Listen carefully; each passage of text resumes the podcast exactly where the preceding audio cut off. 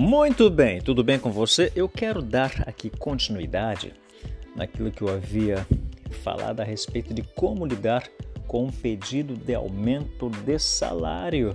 Né? Você que tem alguma empresa e o teu quadro funcional, não que eles estejam insatisfeitos, mas muito pelo contrário, satisfeitos pela produção, tá? pelos ganhos da empresa, ele vê também como responsável por isto. Então, como é que os uhum. gestores, né, como é que a empresa lida com esta situação? Eu havia dito na primeira vez, na nossa primeira dica, que precisamos ouvir as colocações. Hoje eu quero dizer para você que nós precisamos ponderar os motivos do pedido, ou seja, observe se as razões da solicitação são plausíveis e pertinentes.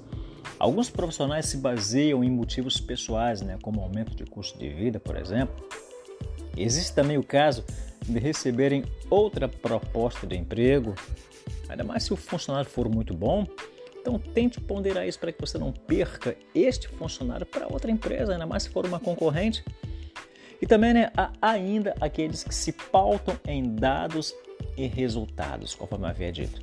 Percebe que uma melhora em seu desempenho que contribui para o crescimento da empresa entendem que é o momento de renegociar o salário. Cabe ao gestor considerar quais são os fatores que a empresa levará em conta para conceder este aumento.